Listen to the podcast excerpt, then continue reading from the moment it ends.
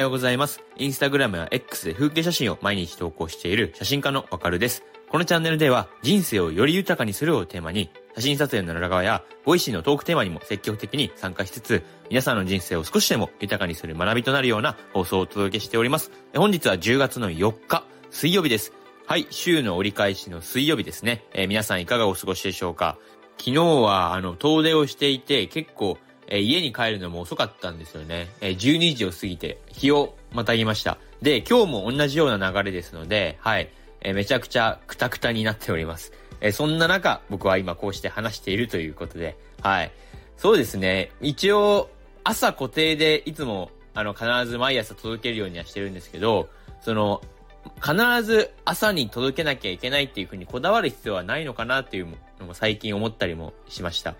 まあ、毎日放送、毎朝放送は継続できてるんですけど、別に、まあ、忙しい日とかは、その、朝に固定するんではなくて、えー、まあ、忙しい日のみ、まあ、昼とか、夕方とかにも投稿してみるっていうのも、まあ、そういったデータも一回も取れてないので、はい。まあ、やってみる価値はあるんじゃないかなっていうふうにも、えー、思っております。はい。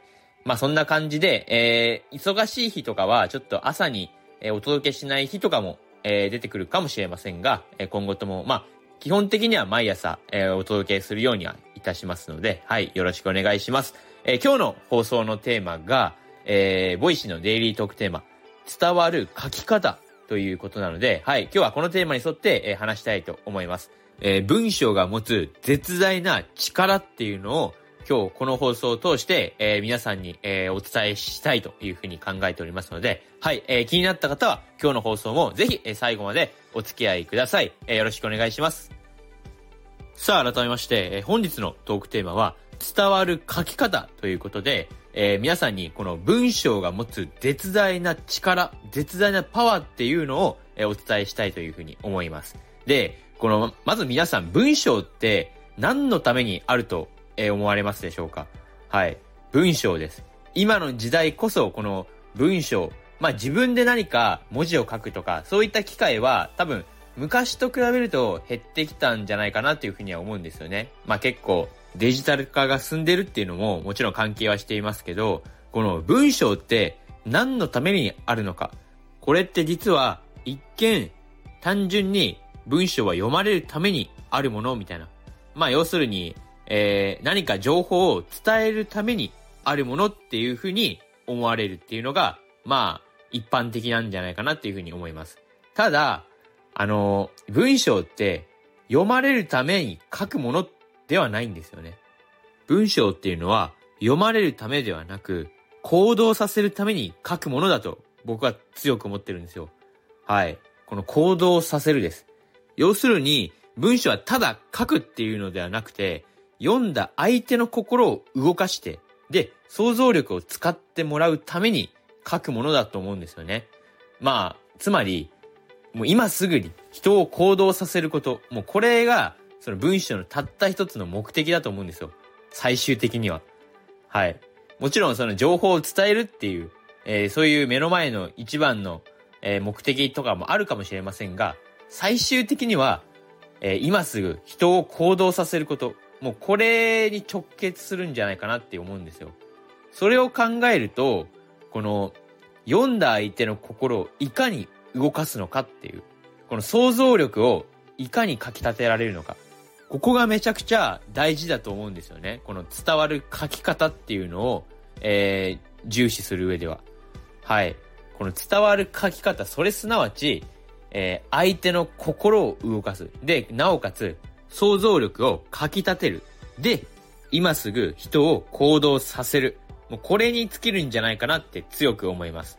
で、この今話した想像力っていう意味において、まあその文章が持つ絶大な力を知っていただくために、一つ例題を出したいと思うんですけど、例えば、えー、皆さん机の上に、えー、一つ紙が置いてあったとして、で、その紙にもしこう書かれていたとします。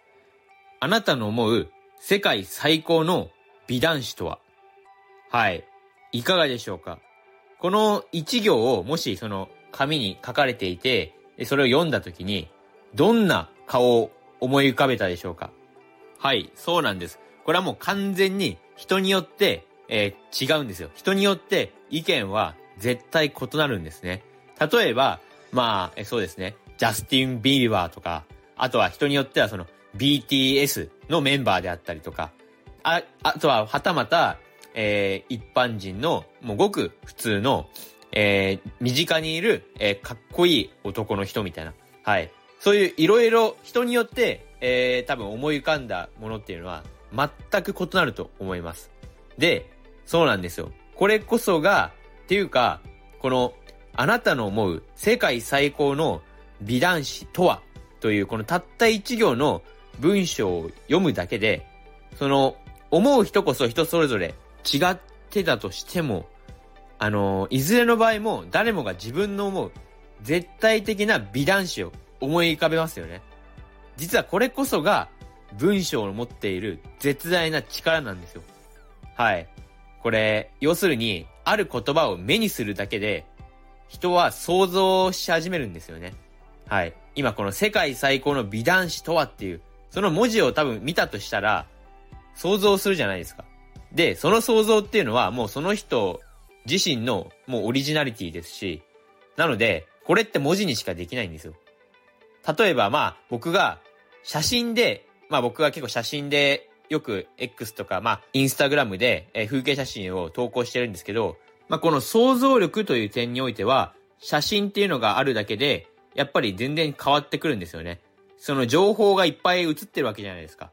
はい。なのでこれ文字だけと写真があるのか、はたまた動画なのかで、全くこれは違います。もう動画だと、もう答えがそのもの、答えそのものじゃないですか。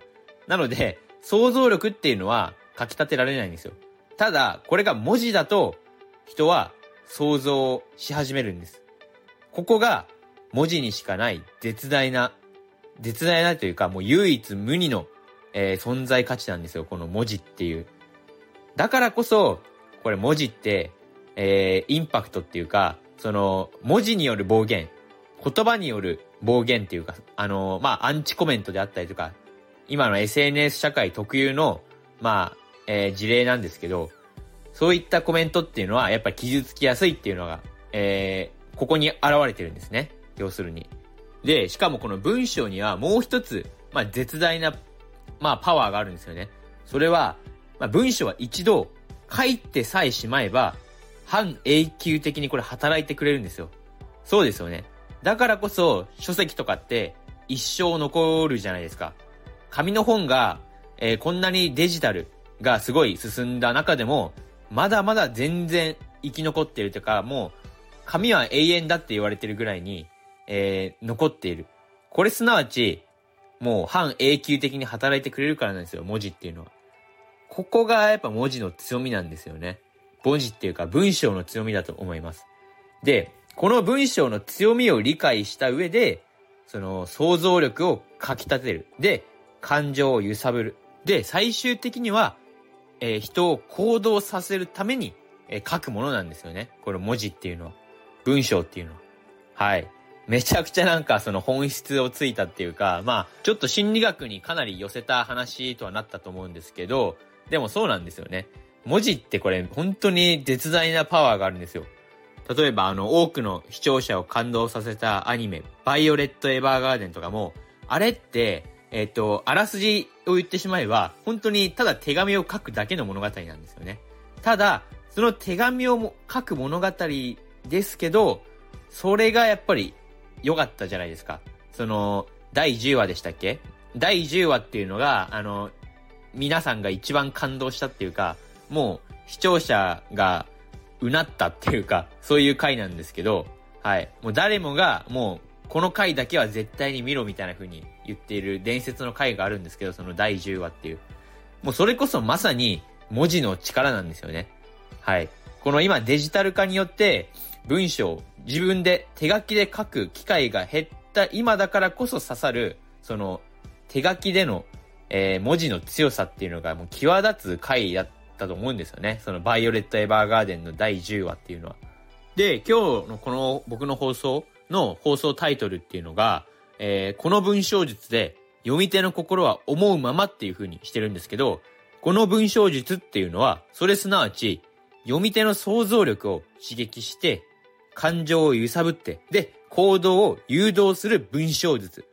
これこそが、え人を動かす、まあ、要するに伝わる書き方だと僕は強く思うんですよ。で、この文章術によって本当に読み手の心は思うままです。ガチで。はい。そうなんですよね。なので、このタイトルで実際に、えー、想像力をかき立てられたっていう人もいるんじゃないでしょうか、実際に。今日のこの僕の放送のタイトルを見て、で、それを見て、え、結局、放送をクリックして聞いてるわけじゃないですか、今、こうして。はい。そうなんですよ。なのでこれ、こう、そう考えると、文章の力ってめちゃめちゃ絶大だと思いませんか？これタイトルで皆さん、実際これ聞いてるんですよ。このタイトルの、この文章術によって。このタイトルで、想像力をかき立てるっていう。この文章術で、読み手の心は思うままですよっていう。はい。想像力かき立てられませんか？